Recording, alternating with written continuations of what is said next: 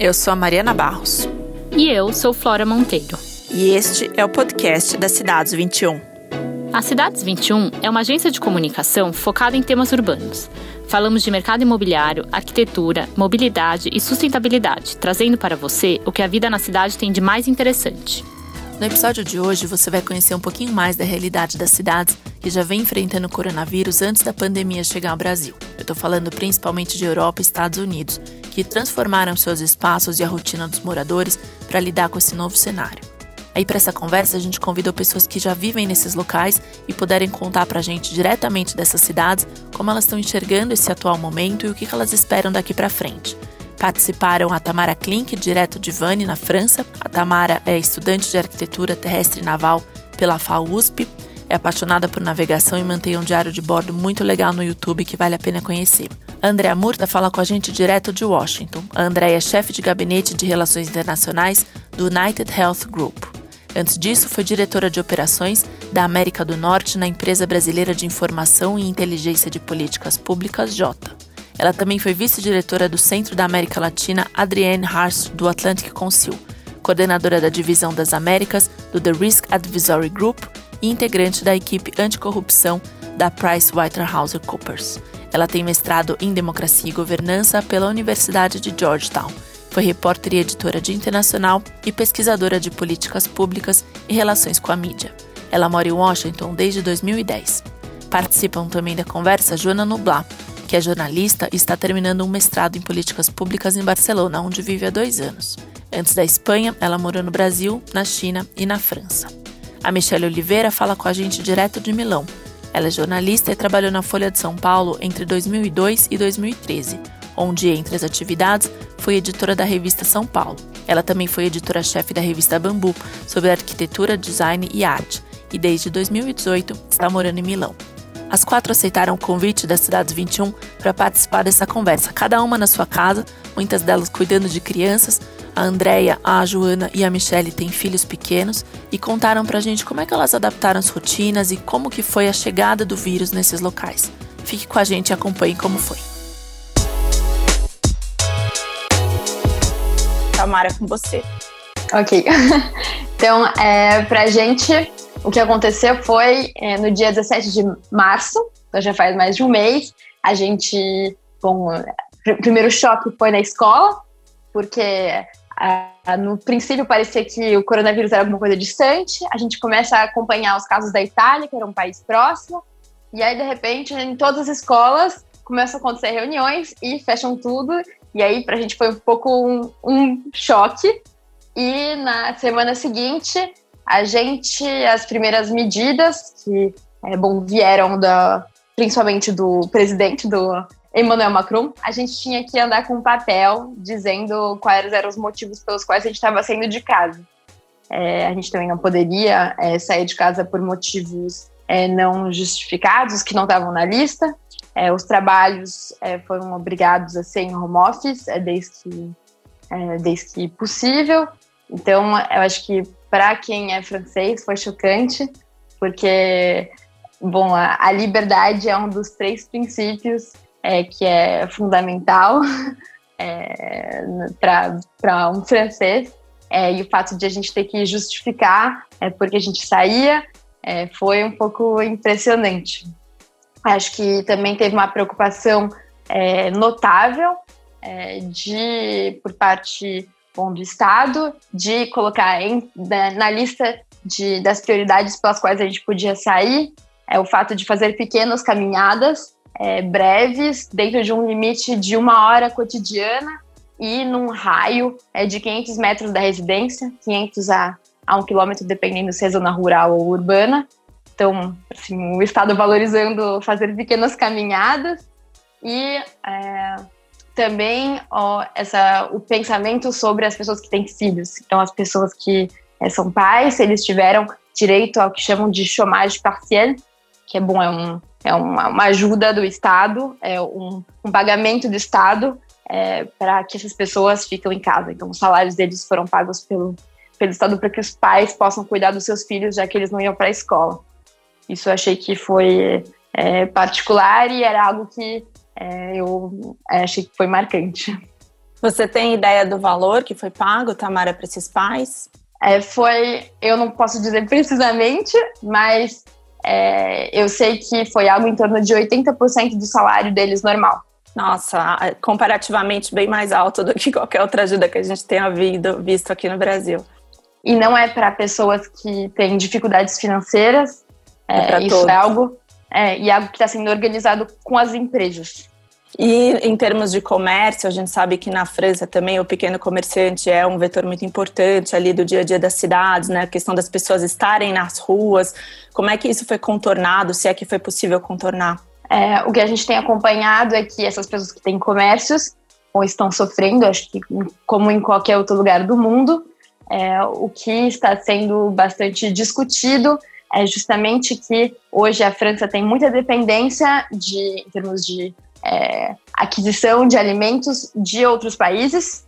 Então começa a se falar mais sobre a gente precisa produzir aqui mesmo nossos alimentos, a gente precisa comprar mais é, alimentos locais. É, então são coisas que estão é, surgindo como assuntos importantes. É, o fato de depender menos de outros países é, nesse, nesse meio das, né, das comidas. E os comércios, sim, a gente é, vê que as pessoas estão tendo dificuldades. É, e a, nas ruas a gente vê, por outro lado, pessoas andando a pé, bicicleta às vezes. E tem alguns estados que estão sofrendo mais ou menos é, com isso. Então, para. É, não sei se eu já falo sobre como estão pensando o futuro. Sim, é, pode falar. Então, eles já estão pensando sobre o desconfinamento, chamam de deconfinamento, a desquarentena é, que a, a princípio está marcada para o 11 de, ma de maio e a, eles querem desconfinar ou desquarentenar é, por regiões. Então, considerando é, o número de casos e considerando a capacidade da, daqueles da, dos hospitais daquele lugar de receberem é, pessoas em casos graves. Então, tem uma carta com os, os, as regiões vermelhas, regiões verdes e as regiões é, vermelhas, tipo, perigoso, verdes, tipo, podemos liberar essas pessoas, e amarelos, indefinidos, é, previsto para bom, para fazer esse é, desquarentena regional. Andréia, antes que o bebê acorde, se é que ele dormiu. Não, ainda não. ainda não. Tá com o pai. É, legal. Conta pra gente um pouco como foi, ainda nesse contexto, né, com o bebê, a, é, é, chegada da, da pandemia, o que, que te passou e como vocês foram contornando isso para é, entender como as coisas iam de fato ficar. Então, Mari, é, aqui em Washington a gente está numa situação um pouquinho melhor do que alguns outros lugares dos Estados Unidos. Acho que a situação em Nova York fez muito barulho internacional, porque lá a crise foi muito aguda, ainda, ainda é muito aguda a gente tem um pouco menos de casos. E a gente, eu acho que a ficha caiu um pouquinho mais tarde em Washington. É, a cidade ela só entrou em quarentena é, na segunda quinzena de março e a ordem mais específica para ficar em casa com penalidades até de prisão para quem sai para é, tarefas não essenciais só foi estabelecida no, no, dia 1 de abril. É, antes disso, os negócios da cidade já estavam fechando, então eu estou é, trabalhando de casa desde a segunda semana de março, e olha que a minha empresa foi uma das últimas, é, porque a gente trabalha com saúde, né, então é, de certa forma, um serviço essencial, apesar de que eu só realizo tarefa de escritório, é, a, a, entrar, a deixar os funcionários trabalhar de casa. A maioria dos do bancos multilaterais, outras empresas já estava trabalhando de casa desde antes, desde o começo de março. É, a gente está com um número de casos aqui em Washington de um pouco menos de 5 mil confirmados e os hospitais ainda têm leito. Então, assim, as pessoas estão um pouquinho mais tranquilas do que em outros lugares dos Estados Unidos, que os Estados Unidos hoje em dia tem um terço dos casos mundiais, né? E é, é, de forma similar ao, ao Brasil, a gente tem é, discursos bastante dissonantes entre o governo federal e alguns estados e, e municípios quanto às ordens para ficar em casa. Então tem uma briga política muito forte, assim, é, é, é, tanto Washington quanto Maryland e Virgínia, porque a gente é, uma, é um enclavezinho entre Maryland e Virgínia, então a, a região metropolitana conta os três. É, tem movimentos sociais assim fortes, né, de apoio ao Trump que querem reabrir os negócios antes de ser medicamente assim indicado é, pelo número de casos e pela curva da pandemia. Tem, então, armando até, assim, passeatas em Maryland, é, parecida com as que aconteceram em São Paulo, para forçar a reabertura de negócios não essenciais. Hoje em dia, a gente só pode sair de casa para fazer supermercado ou para ir num médico que não possa ser virtual é, para quem não trabalha nos, nos, serviços essenciais, né? Algum tipo de controle dessas saídas? Como é que eles sabem para qual a finalidade da saída? Não Na verdade, não, porque até, existe penalidade, então você pode pegar é, 90 dias de cadeia ou pagar uma multa de 5 mil dólares para se você sair sem ser dessas, é, desses objetivos, né? Mas eu nunca vi fiscalização e eu já tive que sair duas vezes para o Theo, que é o meu, meu bebê, tomar vacina de quatro meses e para ir para o supermercado. E eu vi muita gente na rua, muita gente sem máscara na rua. Não acho que a gente tá, isso ciência não é um dado, não acho que a gente está seguindo a quarentena muito à risca não aqui em Washington. Eu acho até preocupante esse dado, porque o número de casos diários tem aumentado. Né? Então a gente ainda está numa curva ascendente da pandemia. Algumas pessoas é, têm, têm assim, algum tipo de respeito. Então, por exemplo, quando você vai na, no supermercado, eles só deixam entrar um, um, certo número de pessoas por vez e te dão luvas, se você já não levar a sua, e máscara para usar. É, então tem fila no supermercado e você vê as pessoas assim, é, com uma fila bem afastada uma da outra, sabe? Assim, tentando respeitar a distância mínima.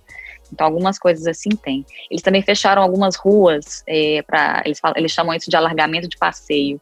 É, então, assim, algumas vias, né, é, é, da, da rua mesmo, de carro, ela, vai, ela é fechada para o pessoal, para o pedestre poder andar com mais distância um do outro, para quem precisa sair de casa.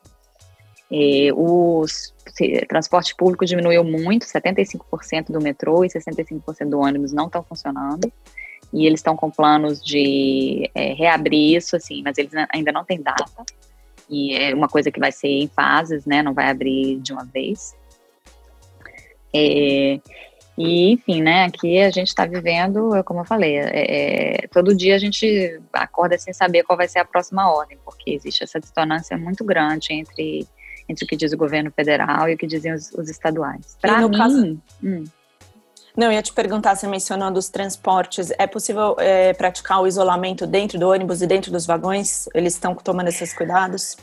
Mais ou menos. Os ônibus você tem que entrar pela porta traseira. Na verdade, eles estão tomando ações para proteger os funcionários. Então, assim, você não entra mais pela porta dianteira do ônibus para dar do mista. E no metrô, é, o primeiro e o último vagões, é, e os, né, que são perto dos, dos condutores, eles não, não são abertos.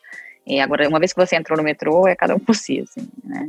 eu, eu não, não peguei transporte público desde o início da quarentena, mas pelo que a gente lê, é assim, o, o volume caiu muito e as pessoas têm que usar máscara lá dentro, mas fora isso não tem uma, assim, uma fiscalização para sentar um em cada lugar, sabe? Eu peço desculpa pro bebezinho, já tá fazendo barulho. Imagina, não. Você estava falando alguma coisa em relação aos governos, né? Do alinhamento ou desalinhamento. Essa, é, desalinhamento completo. É. E essa insegurança, você sente que aumenta o, o número de pessoas nas ruas? Eu acho que não é nem eu, eu acho que está dando uma fadiga, sabe? Não é, eu não sei nem se é necessariamente um, um que as pessoas estão concordando ou discordando dos governos. Eu acho que está dando uma fadiga muito grande as pessoas aqui em Washington, então, que, que, o número de casos ele não explodiu, pelo menos que a gente sabe, porque né, assim, existe é, suspeita de subnotificação. É, as pessoas começaram a sair mais de casa nas últimas semanas, porque elas não estão mais aguentando, eu acho, ficar. É, mas, por exemplo, o Congresso que fica aqui, né, o Capitólio, é, dos 100 senadores que, que tem nos Estados Unidos, que estão tá fechado o Capitólio, eles estavam falando de voltar talvez em maio, meados de maio, mas aí o médico do Capitólio disse: a gente não tem teste suficiente para testar todos os 100 senadores. Quer dizer, se você não tem teste para 100 senadores, dá para você extrapolar isso para uma falta de teste para a população em geral. Então, na verdade, a gente não de novo, estou falando da minha opinião e não de um dado, tá? Eu, eu, a gente desconfia que existe uma subnotificação ainda grande. E, e, a última coisa que eu ia colocar de passar a bola é que para mim foi um, uma é, uma experiência assim mixa, porque ao mesmo tempo que é muito difícil eu ficar em casa, só eu e meu marido a gente trabalha full time, até mais do que o normal nesses tempos de pandemia, eu trabalho em saúde, né, em empresa de saúde, e a gente tem que cuidar de um bebê que está fazendo cinco meses hoje sem ajuda nenhuma. Parabéns. Então, assim, parabéns Theo. Comemorando então, assim, com o webinar. É. é mas para nós está super desafiador, a gente alterna, né, assim, horários e na hora de amamentar eu pego e aí eu passo para ele para botar para dormir para poder trabalhar um pouco. A gente fica trocando o dia todo, mas assim não sobra tempo para fazer nada, né? Às seis da manhã quando ele acorda até umas onze, quando eu paro de trabalhar, a gente está ocupado o dia todo. A única parte boa, se é que você pode achar algo bom numa pandemia global, é que eu já tinha voltado a trabalhar quando a pandemia surgiu, né? Eu aqui nos Estados Unidos a gente não tem muita licença de maternidade, então eu voltei a trabalhar quando ele tinha dois meses só. E, e foi muito dolorido para mim e para ele. Então, ser forçada a ficar em casa, por pior que seja, pelo menos me deu mais um tempo para ficar com o meu bebê, né? E para não ter que desmamar ele tão cedo. E, então, teve para o Theo, acho que o Theo é a pessoa mais feliz da pandemia, assim. Por mais desafiador que seja, ele tem os pais em casa o dia todo. Agora, eu acho curioso que ele vai, tem cinco meses e ele ainda não sabe que existe um mundo lá fora, né? Ele estava em casa, ele estava com a minha mãe, minha mãe voltou para o Brasil quando, quando começou a pandemia ficar grave. E aí a gente ficou em casa com ele, então ele nunca foi para creche, ele nunca passeou muito, ele não deve ter lembrança de que existe um mundo lá fora com outras pessoas, né? O mundo dele é essa casa, o pai a mãe, só é uma infância um pouco estranha. Mas é, é, é, interessante você trazer isso, porque a gente sabe que a licença maternidade acaba sendo mesmo um momento traumático, né? A volta da licença. E às vezes esse paradigma do home office começa a ser quebrado também por causa da pandemia. A gente está ouvindo muitas empresas repensando os modelos de trabalho, independentemente de é, licença maternidade ou não, para tentar tornar mais atividades possíveis de serem executadas digitalmente, né? Talvez para as mães a gente possa ter um momento aí interessante, né, de repensar se é realmente necessário que a mulher volte parcialmente ou integralmente é, para o local de trabalho, né? Ou se seria possível adotar um esquema de home office nos primeiros meses de vida da criança. É, faço votos, porque por mais difícil de seja, que seja a produtividade, né, e a concentração, eu acho que o benefício de ficar com o bebê mais tempo compensa. Pena que é por um motivo tão horrível, né? Então, assim, não dá para celebrar estar em casa nesse momento. Sim. Mas é, para o meu bebê, pelo menos, tem esse lado bom. Mas aqui em casa também, eu tenho dois, uma de oito e um de três, e o de três diz que ele quer que a quarentena não acabe nunca mais. Porque ele nunca teve tanto contato com o pai e a mãe, a gente nunca conseguiu almoçar e jantar juntos todos os dias, então para ele está sendo, assim, realmente uma grande realização.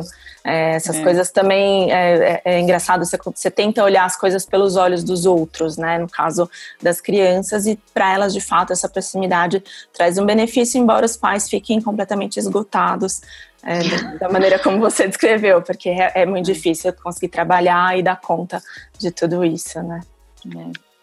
Legal. Vou passar para a Joana também, que tem um menininho de 18 meses, né, Joana? Você está em Barcelona, conta para a gente como é que foi quando chegou a pandemia e começou o isolamento.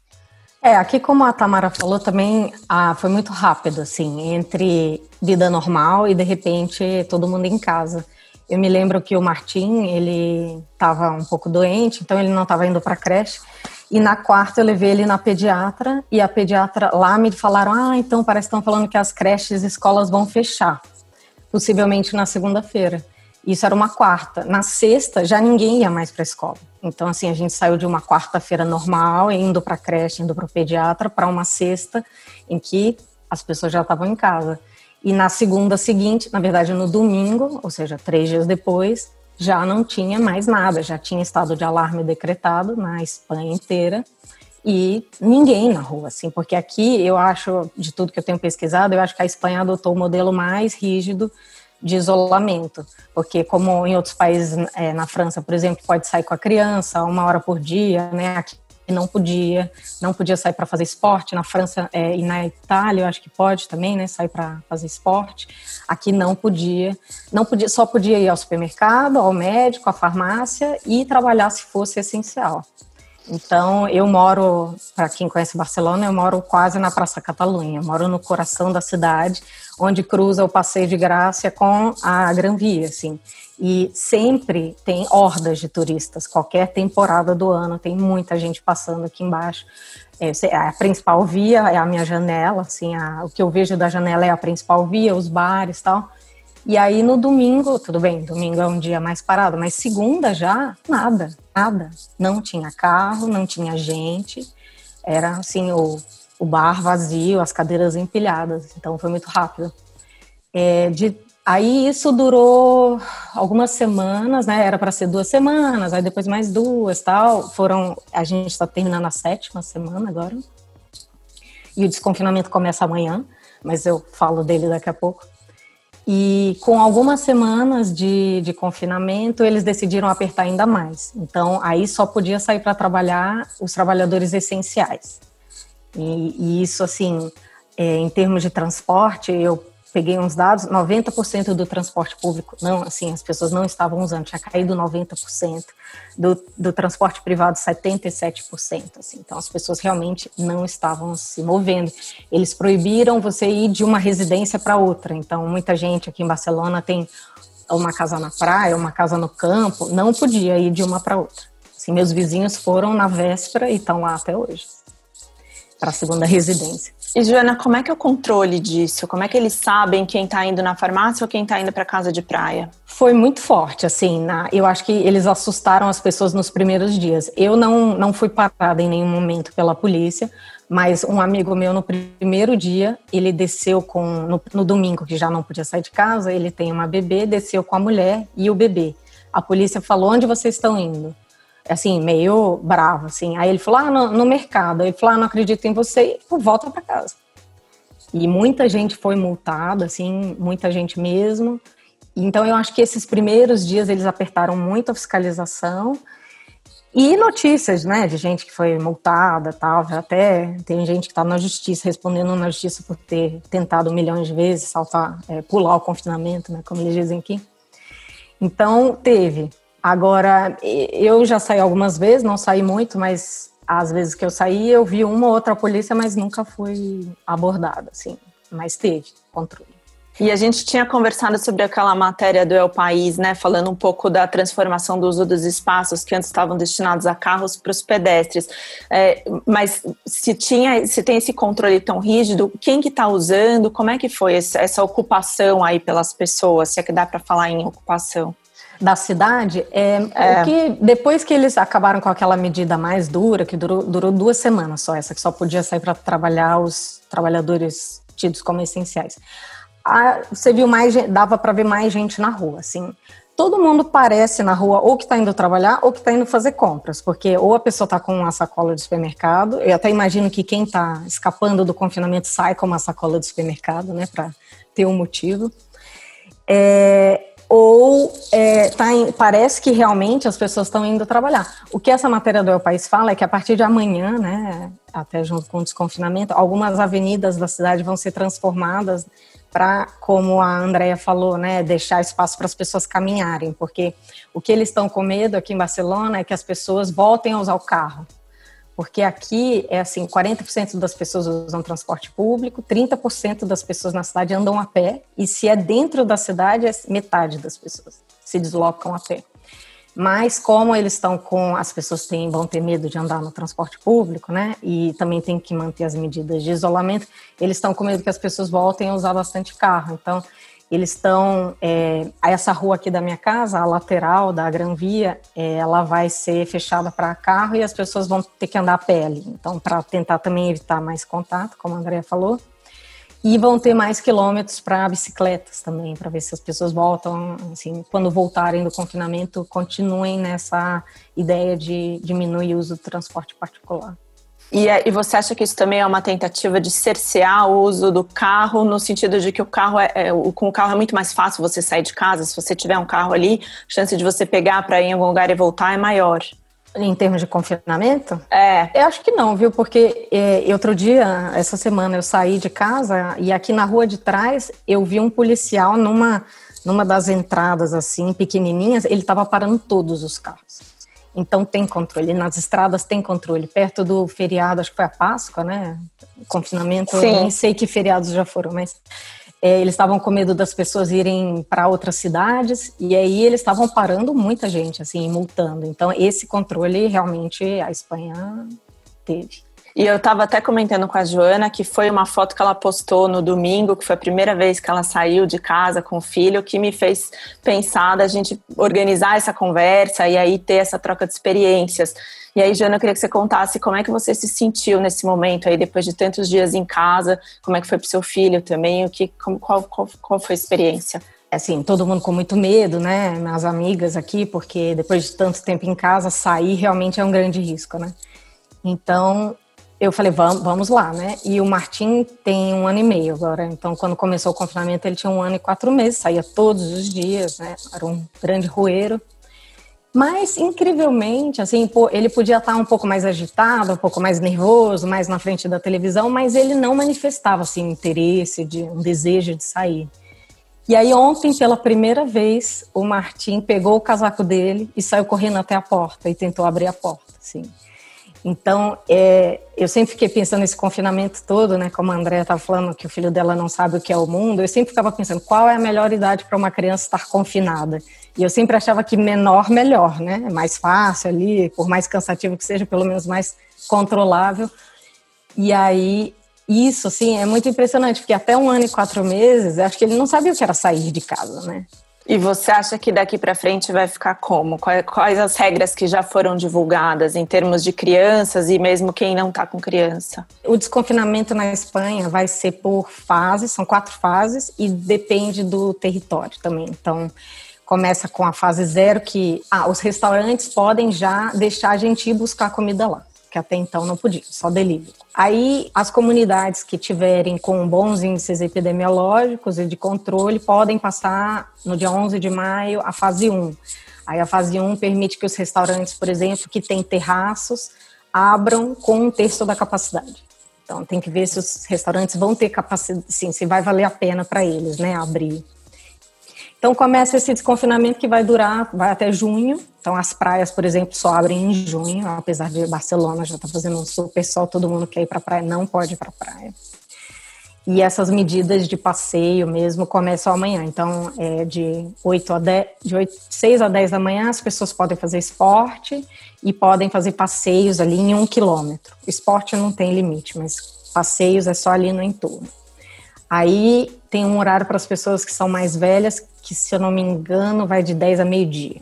Que eles não querem que cruze nem com crianças, nem com quem vai fazer esporte. Crianças de meio-dia a sete podem sair com um dos pais só, por uma hora, no raio de um quilômetro de casa. E de 10 às 11, as pessoas que de manhã podiam fazer esporte e passear, volta, também tem esse outro horário à noite. Mas a pessoa só pode sair uma vez por dia. Então, assim, agora o que todo mundo tem muito medo é, e que eles já avisaram que vai acontecer é que se os dados começarem a apontar um aumento, volta para trás. Então as pessoas não podem abusar, né? Que é o e aí, não sei se também deixa mais para frente críticas ao modelo e tal. O que eu acho é que as pessoas na Espanha ficaram muito represadas, né? Então não podia sair para fazer esporte de jeito nenhum. As crianças não podiam sair, então tá um pouco todo mundo desesperado, sabe, querendo sair e no primeiro dia do domingo que podiam sair as crianças, você já teve várias cenas de pessoas que fazendo coisas que não deviam fazer, todo mundo perto no calçadão na praia, sabe? Crianças brincando umas com as outras.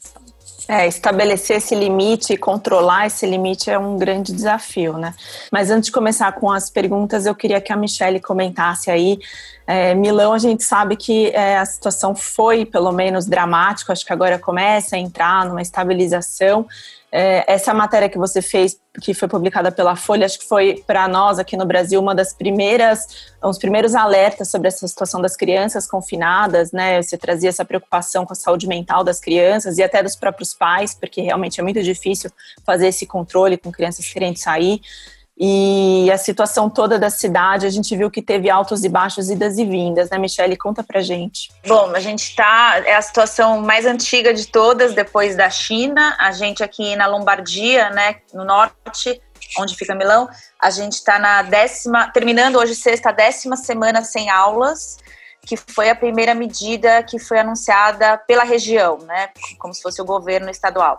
É, o primeiro caso foi identificado de contaminação interna foi no dia 21 de fevereiro, uma quinta-feira, é, de quinta para sexta-feira.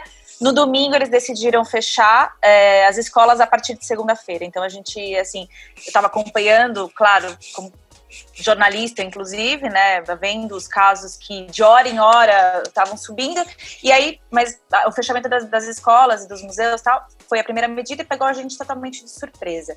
Então, depois disso, é, essas, a gente teve duas semanas assim que algumas regiões, por iniciativa, foram fechando as suas atividades e depois de duas semanas, o governo viu que não estava adiantando, os casos continuavam subindo, as mortes subindo, principalmente aqui nas regiões do norte, e aí duas semanas depois veio o anúncio do lockdown total que é um pouco parecido com a situação da Espanha. Acho que a única diferença é que realmente era permitido passear, é, passear não, correr, caminhar esportivamente na, na vizinhança da casa.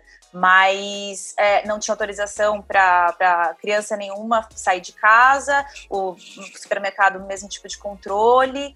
E, e, então a gente está aqui terminando já essas 10 semanas dentro de casa. Quando entre essas duas semanas que a gente teve antes do lockdown, a gente fazia o que ainda podia fazer, sem desrespeitar nenhuma regra, mas a gente ia, levava a Rosa no parque, no parque, no parquinho, ia no mercado com mais liberdade e tal.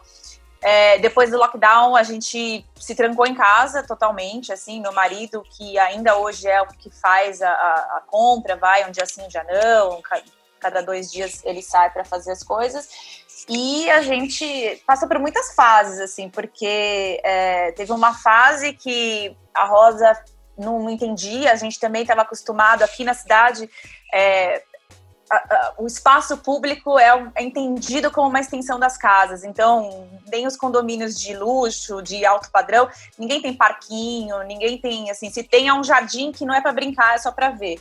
Então, a gente está acostumado e as crianças da escola saía da escola, ia no parquinho, ficava aproveitando essa luz do dia aí depois da escola é, em alguma área da cidade, alguma área da vizinhança, né? E isso para ela era parte da rotina. No fim de semana a gente ia num parque mais distante, mas viver essa parte da cidade era parte da nossa rotina, assim, e das pessoas que a gente conhece aqui.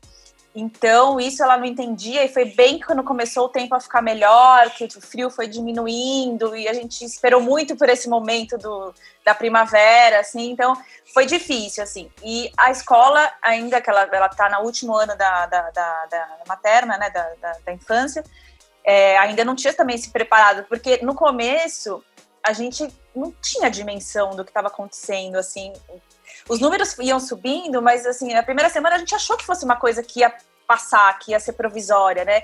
E daí eu até respondo essa questão que você tomou, assim. A primeira semana é, foi totalmente desalinhado entre os governos, assim. Foi é, o caso do prefeito de Milão ficou famoso. É, ele é um cara bacana, eu pessoalmente gosto de, de morar na cidade que ele é prefeito, mas ele foi bastante ingênuo, assim, então ele, ele não, não, é, não foi uma campanha que surgiu dele, foi uma campanha, uma iniciativa é, da sociedade civil, foi, parece que foi uma agência que começou a fazer esse, essa campanha do Milano não se ferma, Milano não para, e porque aqui tem essa fama da cidade que é onde são as sedes dos bancos, a sede da bolsa de valores, as multinacionais todas estão por aqui. Então tem essa alma da cidade de negócios e tal.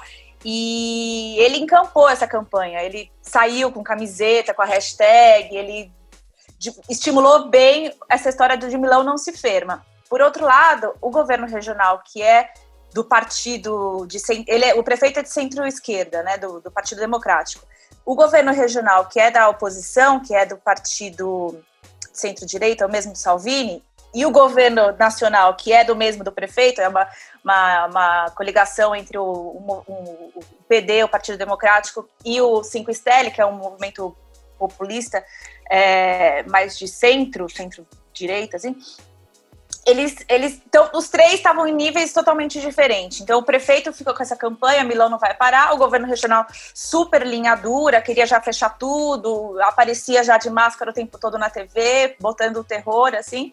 Depois que, o dia do lockdown, eu lembro que eu fiquei, assim, arrasada, porque se fosse para ter ficado duas semanas sem o lockdown, eu preferia que tivesse começado é, no primeiro dia, porque a, a, sensação foi de que a gente perdeu muito tempo quando ainda as regras não eram claras e não eram firmes. Então é isso, a gente ia no parque, todo mundo fazia o que podia fazer, enquanto as regras ainda não eram firmes.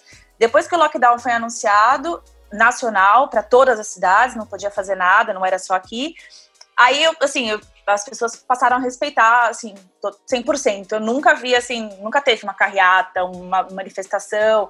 Ainda que individualmente as pessoas questionavam e, e você via na internet, né? Ah, mas nossa, precisa, principalmente as regiões do centro-sul, onde não tinham tantos casos e elas também foram submetidas ao lockdown, parecia um exagero aquele momento, né? Mas isso foi também para que não houvesse é, trânsito de pessoas entre as regiões. E então assim, o lockdown foi obedecido. Você falou do controle, é, tem polícia na rua até hoje, assim.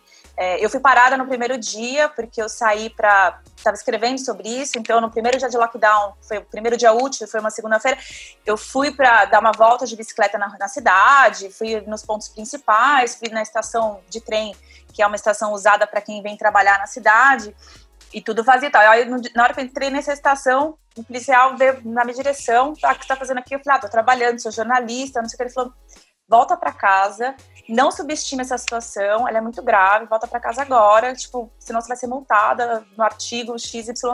E aí eu voltei para casa. E aí é isso, a gente está nessa fase. O prefeito, depois dessa super escorregada no começo, ele se reposicionou totalmente a favor do lockdown, né?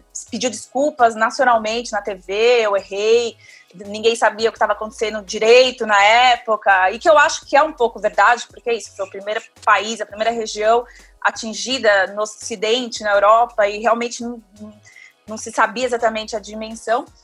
E ele está tentando se, se, se, redimir e preparar, mostrar que a cidade está se preparando.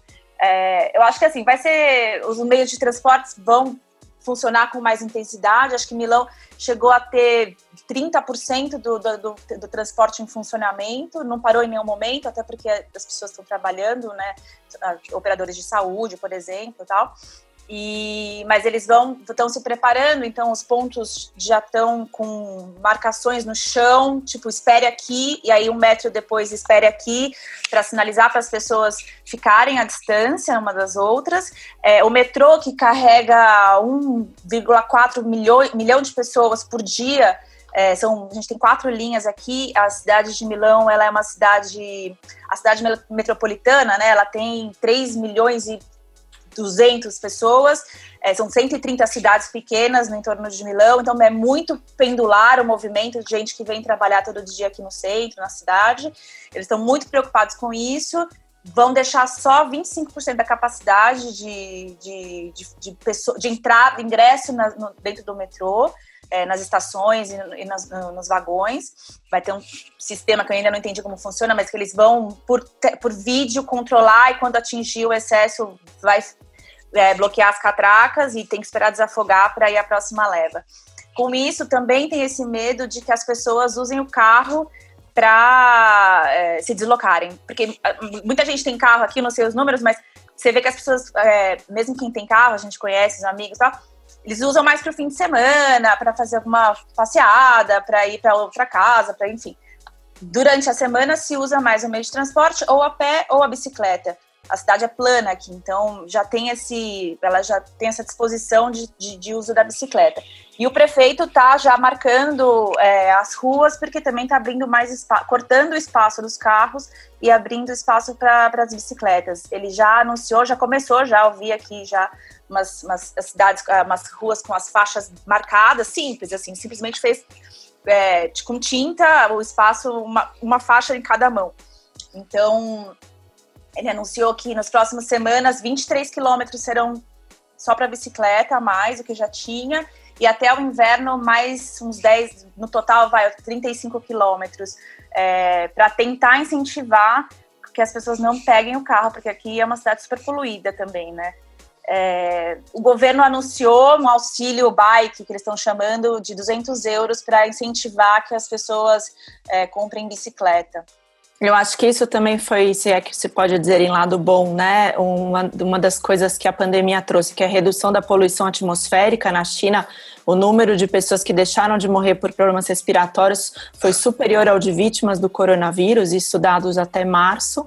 E poluição sonora, nas, nos dois casos por causa de veículos. Então, o que você está dizendo casa um pouco com essa constatação, né? Sim, é, e aqui é, já é uma cidade bastante poluída, já tinha isso, já era em curso essa preocupação, assim, é, o prefeito, é, por exemplo, a cidade tem a maior área de rodízio, não é nem rodízio, é veto mesmo de circulação de carro na região central, eles chamam de área C, então é super caro, você não pode acessar, é, já tem um controle grande, né, de, de, de veto ao carro aqui na, na, na região central, e agora vamos ver se, acho que talvez funcione, porque o tempo tá bom, a cidade é plana, tem, tem bastante bicicleta compartilhada. É, enfim, vamos ver como vai ser. Assim, a gente, desde que, desde que começar, na verdade, desde que quando começou, assim, os casos na China, a gente já começou a evitar um pouco usar o transporte público. A gente consegue fazer tudo a pé ou de bicicleta, é, escolas, tal, pequenas essas compras do dia a dia, consegue resolver aqui na vizinhança. Mas é, vamos ver, assim, a gente não. É isso, faz três meses que a gente não entra nem no trans, nem no metrô. Que é bem, é bem, diferente, porque a gente tava, assim, era uma coisa que a gente contava, mas enfim. Já acostumamos a fazer tudo na vizinhança também, sem, sem recorrer a nada. Eu vou começar aqui com as perguntas. Queria que vocês contassem para a gente como estão sendo feitas as testagens, se há drive-thru, se há profissionais indo na casa das pessoas, ou se as pessoas são obrigadas a andar com algum tipo de notificação. Tamara, conta para a gente a questão da testagem e o que, que você viu de diferença entre o que está acontecendo nas cidades grandes para cidades menores da França. Aqui tem uma diferença grande entre as cidades grandes e pequenas. Eu estou numa cidade bem pequena. É, aqui não tem uh, metrô e poucos ônibus. E eu sei que nas cidades grandes, a, bom, os, os metrôs e os ônibus é, tiveram um volume é, reduzido consideravelmente. É, lá também, é, a maior parte dos policiais se concentra nas cidades grandes, onde tem mais fiscalização, porque, sobretudo em Paris, as pessoas moram em apartamentos muito pequenos é, e elas sentem muita necessidade de sair.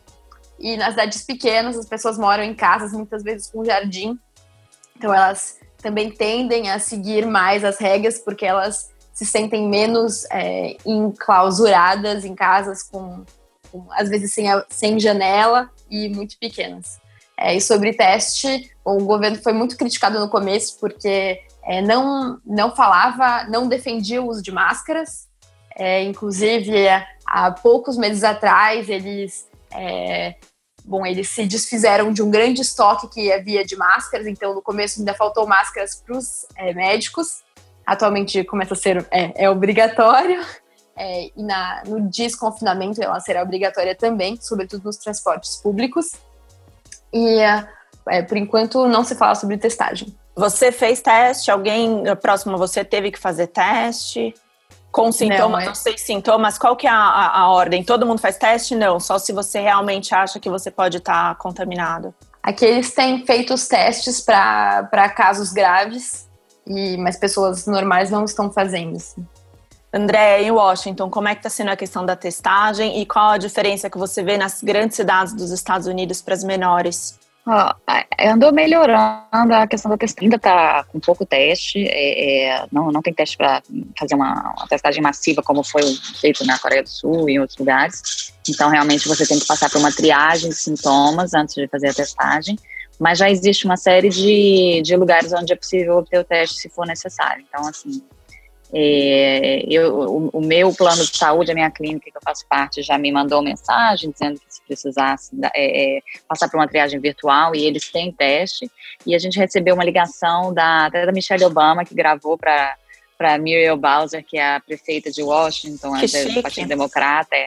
Então, o robozinho que ligou para todas as casas aqui em Washington era a Michelle Obama, dizendo que existe teste disponível para você ligar para um número do governo é, municipal para fazer a triagem para ver se for o teste necessário. Então, assim, está melhorando, mas ainda é para um número é, restrito de, de, casos onde existem sintomas e, e, uma suspeita maior. E quando e... você fala em testagem virtual, só para a gente entender no que, que hum. consiste? Hum. É porque aqui é, a telemedicina já é muito forte nos Estados Unidos, né? Assim, no, no, no Brasil ela foi autorizada agora por causa da pandemia, no, durante a pandemia, a pandemia apenas, mas aqui ela já é muito forte. Então, por exemplo, quando você tem os primeiros sintomas, você não vai para a clínica, você liga para o médico.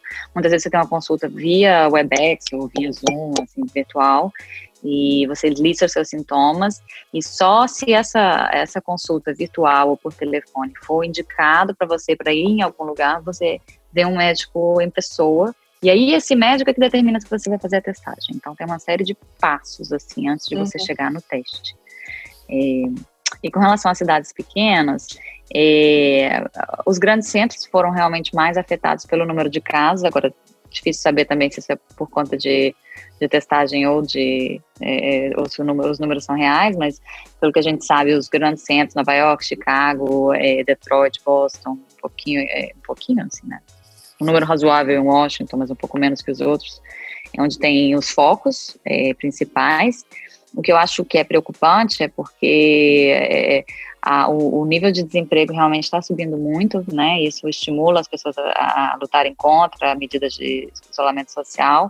E as cidades pequenas elas estão sendo muito, muito impactadas. Tem estados aqui no, é, como Virgínia Ocidental, por exemplo, que é basicamente rural, né? Assim, mesmo a capital é pequena é, que mais de um terço da população já está desempregada. Então, assim, o nível está muito alto, está pedindo seguro-desemprego e tal.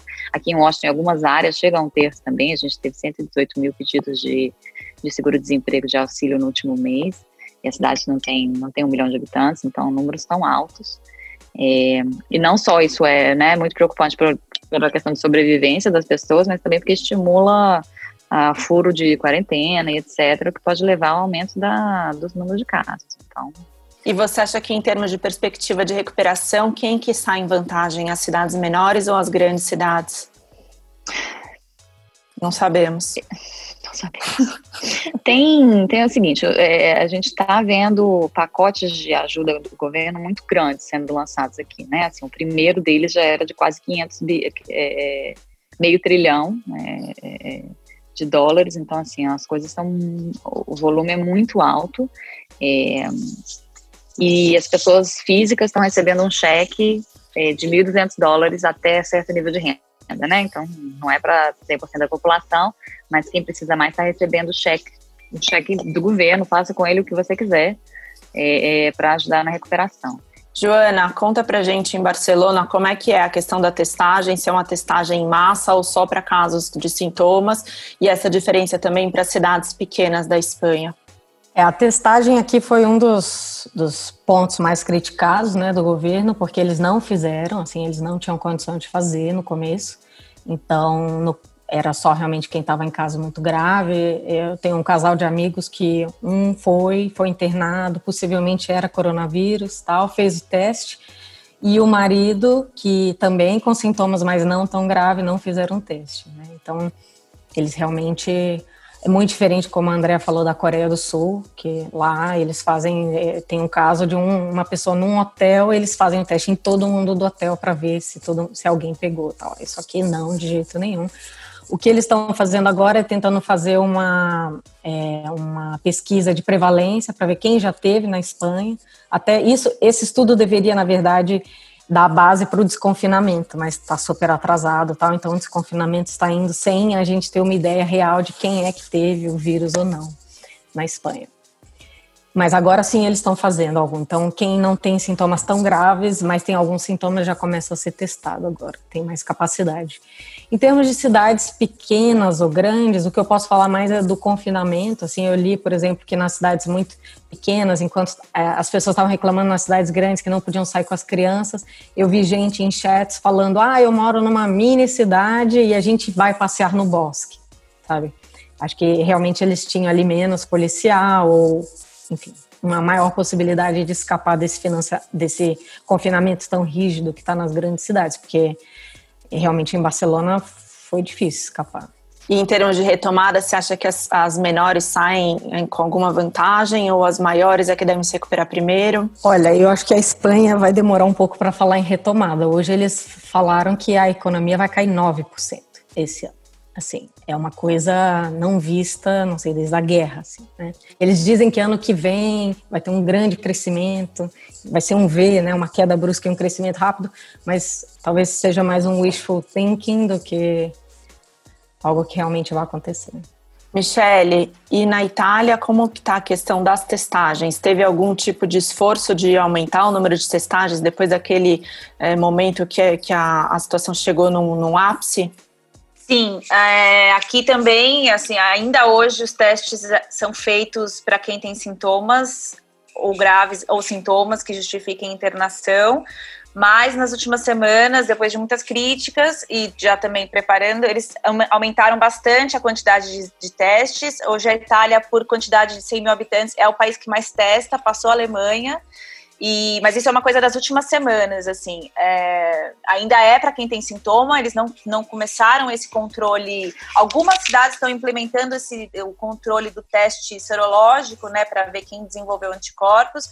Algumas cidades começaram a fazer é, esse laboratório para que deve servir para as outras regiões, mas ainda não anunciaram também como isso deve ser feito. É, eles estão apostando, aumentaram os testes, principalmente agora nessa, nessa última fase, em quem já tinha desenvolvido a doença também, então eles retestaram quem já tinha é, sido testado positivo para ver se a pessoa realmente estava negativa e podia sair ou do isolamento domiciliar, por exemplo.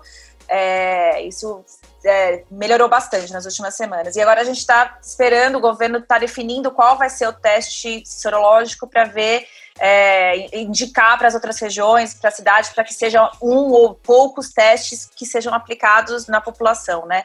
Eles querem estão fazendo junto com o IBGE daqui uma, uma amostra é, demográfica e geográfica para fazer, dizem, 150 mil a 200 mil testes para ter uma ideia de quanto da população é, chegou a, a, ser contaminada e, tem, e desenvolveu anticorpos, ainda que ninguém saiba direito para que, que, eles vão servir. Mas é, tem pelo menos um indício de quantas pessoas foram contaminadas. Ah, hoje os dados saíram agora, tem 200 e poucos, 208 mil que foram é, casos confirmados na Itália, mas as entrevistas que eu fiz, todo mundo fala que o número é 10 vezes maior, assim, então a gente está falando em 2 milhões de pessoas que foram, é, que contraíram o, o coronavírus de alguma forma, né? Em relação às cidades menores, você acha que elas têm mais chance de uma retomada rápida ou não? Não, eu sinceramente acho que não, porque é, as cidades menores, primeiro que elas têm menos é, os empregos, eu, é, pelas que a gente conhece aqui, são nos serviços, né? E os restaurantes, imagina, se a gente está dois meses fechados, né? Muitos desses tipos de, de, comércio é familiar, então, enfim, eu acho que as cidades pequenas vão ser duramente atingidas, sem falar naquelas que têm renda que dependem do turismo. Que é, aqui na Itália, muitas das cidades dependem da, da do, do, turismo, né? Tanto o setor hoteleiro quanto de, de bar e restaurante, é, ponto turístico, enfim. Então, eu acho que é, acho que não. Acho que as cidades pequenas vão, vão sofrer muito, assim, porque dependem muito disso. As cidades grandes têm outras outras outras formas de trabalho. Enfim, ainda que o governo também esteja com esses mesmos benefícios das outras cidades da Espanha, é, tanto para autônomo quanto para é, quem também tem esse é, chama caixa, é, é como se fosse o governo colocasse, pagasse para. É que não existe isso no Brasil. É como se fosse um seguro-desemprego, mas a pessoa não está desempregada. Ela está trabalhando, mas ela é afastada da empresa e o governo paga o salário dessa pessoa. E eu acho que muitos desses pequenos negócios, negócios familiares, restaurantes, artesanato, essas coisas menores, eu acho que elas não vão resistir Principalmente porque não, não é que vai, o turismo vai voltar no verão, por exemplo, entendeu? Ninguém sabe como vai ser, é. as fronteiras como vão, vão estar totalmente abertas. Então, eu acho que a gente vai começar a ter noção, é isso, de, de, de quem vai reabrir, de quem conseguiu sobreviver com seu próprio negócio, ou seu próprio emprego, ou, emprego, ou empregado, é, agora nas próximas semanas. Acho que os números vão ser, vão piorar. Aqui também, o PIB, projeção é de menos 10% no, no ano. Ontem saiu do primeiro trimestre 4, menos 4,7%.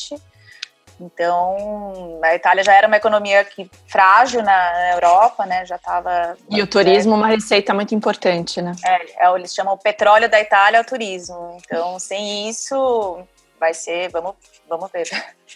É, queria agradecer muito pelo tempo da Joana, da Michelle, da Tamara e da Andrea. É, eu acho que o que vocês trouxeram para a gente é, é, no, fim, no fundo, vocês estão no futuro, né? Para nós, vocês estão no futuro. A gente está tentando é, aprender com as lições de vocês, duras lições, mas eu acho que vocês trouxeram reflexões bem importantes aí para a gente tentar se posicionar para as próximas semanas, meses, ou quem sabe anos, né? Talvez algumas mudanças tenham vindo para ficar. Então, eu queria agradecer mais uma vez, estamos todos juntos nesse barco aí, torcendo por dias melhores. Foi um prazer esse, esse papo aqui, esse encontro. O episódio de hoje fica por aqui.